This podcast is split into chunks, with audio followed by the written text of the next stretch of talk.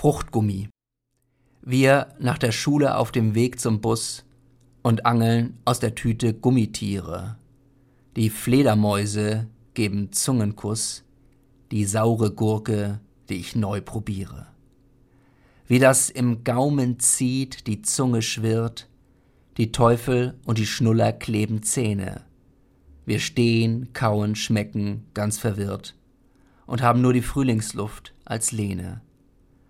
Da ist der Wind in Haaren als Gekräusel, ein Pinsel, der durch nasse Tusche wischt, an süßen Schlangen kleben saure Streusel, das rote und das schwarze Zeug gemischt, dass einer an der Kreuzung träumend warte, und unterm Sweatshirt hängt die Monatskarte.